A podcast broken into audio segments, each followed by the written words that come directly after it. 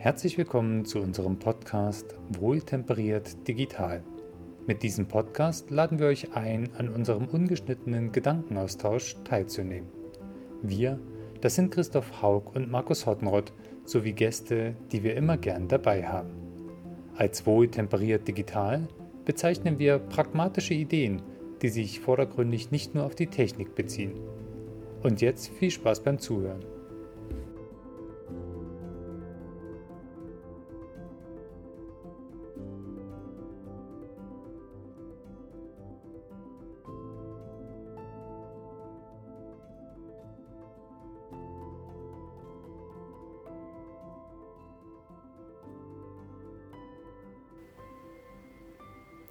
Schönen guten Tag, Christoph. Heute etwas später am Tag, aber heute ein wichtiges Thema, das Onboarding. Wie und wann kommuniziere ich was? Dankeschön, Markus. Borden würde ich jetzt auch gern, aber irgendwie auf dem Schiffchen, äh, weil es ist sehr warm, am besten auf dem See. Aber das meint Onboarding hier nicht das Onboarding an der Stelle wahrscheinlich nicht, aber um bei dem schönen Bild zu bleiben, natürlich möchten wir alle, die im Team mitarbeiten, mit auf die Reise des Projektes nehmen. Äh, wahrscheinlich eine Kreuzfahrt quer durch technische äh, Herausforderungen. Und ähm, genau darum soll es gehen. Also letztendlich, wie schaffe ich es, dass die Mitarbeiter und Mitarbeiterinnen in so einem Projektteam an Bord kommen und quasi ein Verständnis dafür haben, was in Summe getan werden muss, damit sie in ihrem Bereich, im Projektteam, ähm, ja, ich einfach mal sagen, beitragen können. Sehr spannend. So Jetzt habe ich so ein paar Bilder von so einem Schiff, äh, Piratenschiff vor Augen. Ich hoffe, dass wir dann nachher keine über die Planken springen lassen. Und das dann als Offboarding kennzeichnen. Genau. Ja, theoretisch gibt es tatsächlich Onboarding, Midboarding und Offboarding, ähm, so nach meiner Welt der Definition. Aber wenn du jetzt schon vom Piratenschiff lebst, wir könnten meinen, wir hätten das vorher geskriptet.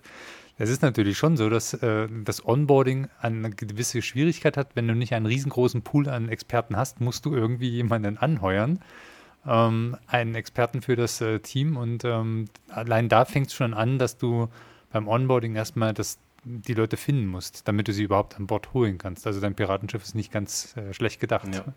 Es ist, äh, ja, das hatten wir in einer früheren Folge jetzt von der Serie schon auch gar nicht mehr so einfach kompetente, äh, gerade im Softwareentwicklungsbereich kompetente, Mitarbeiter zu finden, die dann auch wirklich zu meinem Profil passen. Das heißt, ob ich es überhaupt hinkriege, ein Kickoff zu haben mit allen Leuten, die dann nachher da Mitarbeiter müssen, werden, ist wirklich äh, schon die erste Frage. Und äh, wenn wir sagen, das ist gar nicht mehr möglich, dann bräuchte ich so eine Art kontinuierliches Kickoff. Ich bräuchte also vielleicht initial mal eins mit dem Kernteam, was dann schon zusammengekommen ist und muss dann allerdings jede neue Person, die kommt, wieder neu integrieren, onboarden. Ähm, und dann müsste sich der Inhalt des Onboardings auch dynamisch mitentwickeln, weil das Team hat ja inzwischen schon Fakten geschaffen zwischendurch. Wenn wir jetzt immer vom Team reden, bei diesem klassischen Onboarding, klar, wir haben äh, meinetwegen in der Ressourcenplanung gesagt, wir haben Softwareentwickleraufgaben, dann brauchen wir Softwareentwickler, aber wen nehmen wir eigentlich noch mit? Nehmen wir in diesem Fall auch die Stakeholder mit, dass wir sagen, okay, jetzt startet das Projekt und deine Rolle wird hier sein, ähm, der, der Anforderer und ähm, oder wie, wie, wie nehmen wir diejenigen mit? Also, also ich würde es für sehr sinnvoll halten, also die Schnittstellenpartner, wie man so schön altdeutsch sagt, Interfaces zu den Stakeholdern, jetzt habe ich es auf Englisch, dass man die auch ähm, mit äh, ja, äh, sag mal, begleitet, wie man denn jetzt zusammenarbeiten möchte. Ich denke allerdings, dass das Team sich zuerst konstituieren müsste ähm, und die Mitarbeiter, die dort mitarbeiten, sich zuerst mal sortieren müssten und man dann im nächsten Schritt guckt, okay, welche Stakeholder habe ich denn, weil sie vielleicht vorher schon klar waren, an welche wurde bisher nicht gedacht und dann entweder mit denen gezielt im einzelnen äh, Gespräch nochmal oder auch vielleicht in einer größeren Session mit mehreren zusammen zu sagen, okay, das ist die Art und Weise, wie wir mit euch gerne zusammenarbeiten möchten. Das ist der Input, den wir uns von euch versprechen.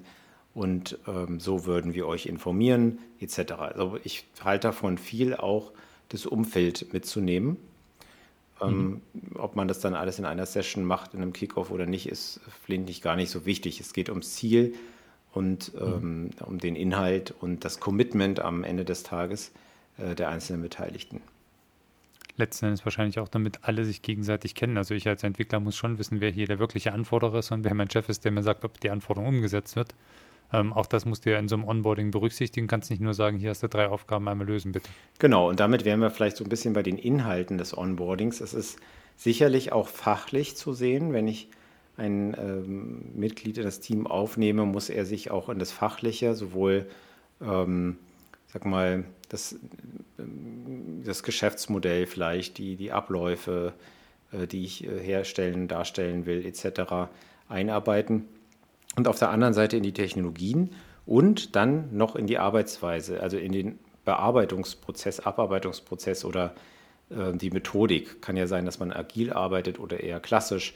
Ähm, ja, genau, wie, wann treffe ich mich zu was? Ähm, äh, was wird von mir erwartet, was ich auch inhaltlich erarbeite und liefere? Ähm, es wird ja heute bei modernen Projekten nicht nur Code erzeugt, sondern es wird ja auch einiges an Dokumentation erzeugt, an Testergebnissen, an Reviews etc. Das ist ja alles Teil meiner Arbeit. Muss ich wissen, was ist von mir gefordert, wie soll ich mit dem Rest dazu interagieren, ähm, nach welchen Kriterien soll ich das erstellen etc. etc. Und alle diese Sachen gehören da rein. Äh, sag mal, bis hin zu, wann sind denn, wie sind denn die Pausen geregelt, Urlaubsnahme und so weiter, damit das Team eben in einem arbeitsfähigen Zustand bleibt und jeder seine Bedürfnisse trotzdem leben kann. Also wenn ich es richtig verstehe, geht es um das organisatorische Gerüst. Es wird aber beim Onboarding äh, noch nicht über technische Feinheiten, über äh, Architekturen oder sonst irgendwas, wenn es bei Softwareprojekten ähm, geredet und es wird auch noch nicht als Abstimmungsrunde genutzt, wo dann plötzlich alle miteinander reden und sich gegenseitig äh, die technischen Konzepte äh, um die Ohren hauen mhm. können. Letzteres wäre nicht so zielführend. Das ist ja dann schon eher ein Projektmeeting, wo man eben Workshop-mäßig was erarbeitet. Wir hatten ja am Anfang gesagt, das Onboarding kann zu verschiedenen Zeitpunkten starten. In der frühen mhm. Phase, wenn ich natürlich, äh, sag mal, den Projektauftrag vor mir habe und noch nicht die Lösung entwickelt habe, naja gut, dann gehe ich natürlich auch nicht in die Lösung.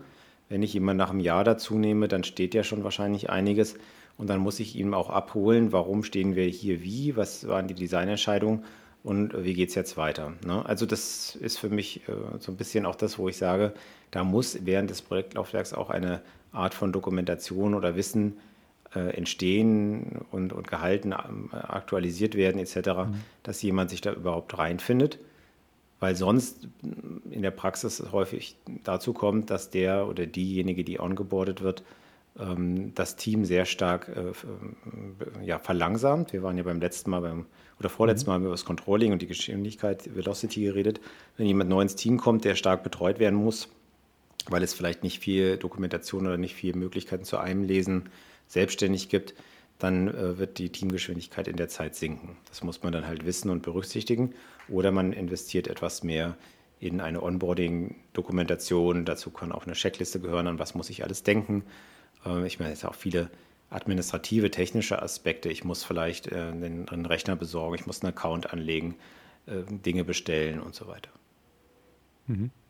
Beim, beim fachlichen Onboarden, also quasi dem Gerüst nennen, ähm, gibt es ja zwei verschiedene äh, Herangehensweisen. Ich kann ganz oben anfangen, um bei unserem Schiffbeispiel zu bleiben. Es gibt eine Reederei, die möchte ein neues Schiff. Dieses neue Schiff sollte möglichst die und die Eigenschaften haben. Dann äh, gibt es die und die Teams und du, du bist dafür zuständig, dass unten die Türen auf und zugehen können.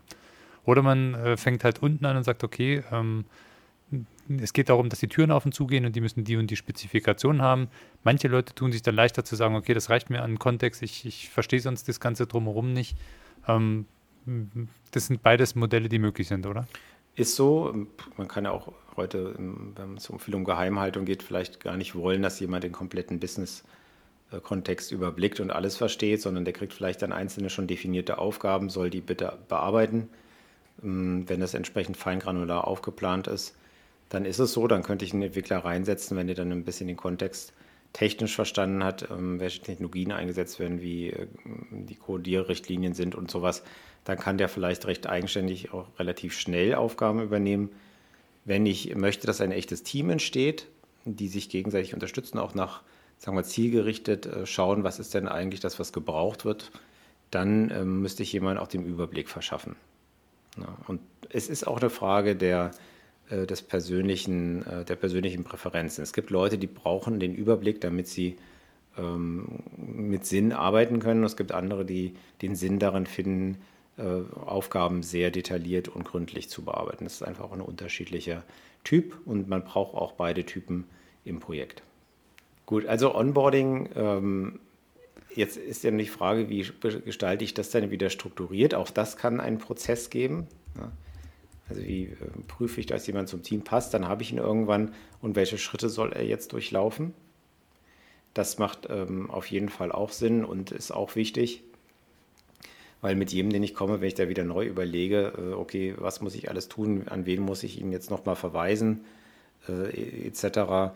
Hm, ja, also es ist eigentlich kein Mehrwert. Ne? Und gerade wenn ich einen Langlaufer habe als Projekt, das, äh, wo immer mal wieder ich weiß, neue Leute dazukommen, ähm, macht es auf jeden Fall Sinn.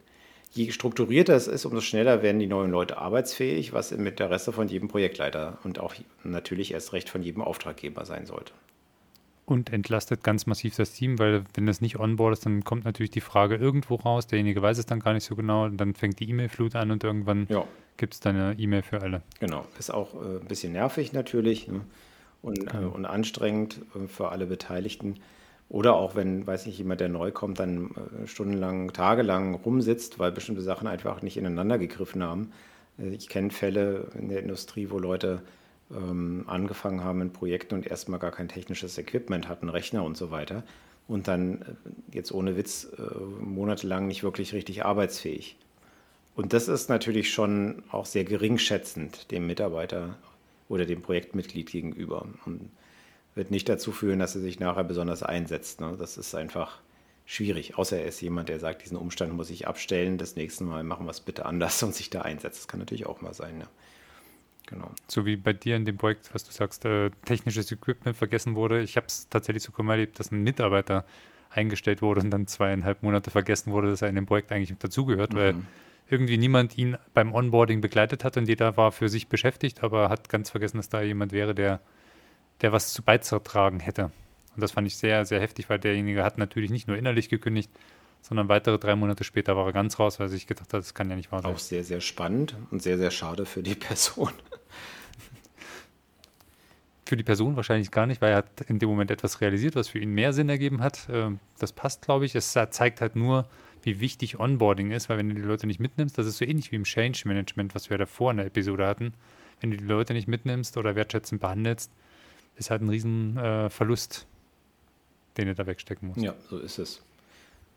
So, damit ist Onboarding wichtig. Wir hatten jetzt gesagt, für die Mitarbeiter, ähm, auch die ähm, Prozess- und Projektbeteiligten, Stakeholder, wie man so schön neudeutsch sagt, nach außen, wie die mhm. mit dem Projekt zusammenarbeiten sollten. Ähm, Onboarding-Inhalte werden sich über die Zeit anpassen müssen, je länger das Projekt läuft und je mhm. später jemand dazukommt je mehr Arbeit ich dran stecke, das Onboarding strukturiert zu machen, umso schneller wird jemand reinkommen und performant sein. Je schneller wird er sich ins Team einfügen. Und äh, wie ich es konkret mache, hängt davon ab, was für einen Typ habe ich von mir. Gehe ich mehr ins Detail, gehe ich mehr in den Überblick und so weiter. Was will ich erreichen? Wie ist äh, die Kultur im Team? Wie sollen die überhaupt zusammenarbeiten vom Vorgehensmodell etc.? Und wenn ich das alles mal zusammennehme und mir da Gedanken mache, dann denke ich, kannst du ganz gut äh, diesen Prozess gestalten und damit dem Projekt was Gutes tun und am Schluss dem Auftraggeber und dem Budget und der Zeit, das wir, die wir so zur Verfügung haben. Und damit enden wir mit dem Bild vom Anfang. Wenn alle ongeboardet sind und sich wohlfühlen, gibt es eine schöne Kreuzfahrt und es gibt einen schönen Sonnenuntergang an der Reeling. Sehr schön, da freue ich mich drauf. Alles klar. Dankeschön, Markus. Genau. Vielen Dank dir. Vielen Dank, dass Sie uns zugehört haben. Alle Informationen zur Episode finden Sie in den Show Notes. Wir freuen uns, wenn Sie einen Kommentar oder Like da lassen, um uns zu unterstützen. Gern können Sie diesen Podcast auch abonnieren. Bei Fragen zum Inhalt oder wenn Sie selbst mit dabei sein möchten, dann melden Sie sich einfach bei uns. Bis zum nächsten Mal, Christoph und Markus.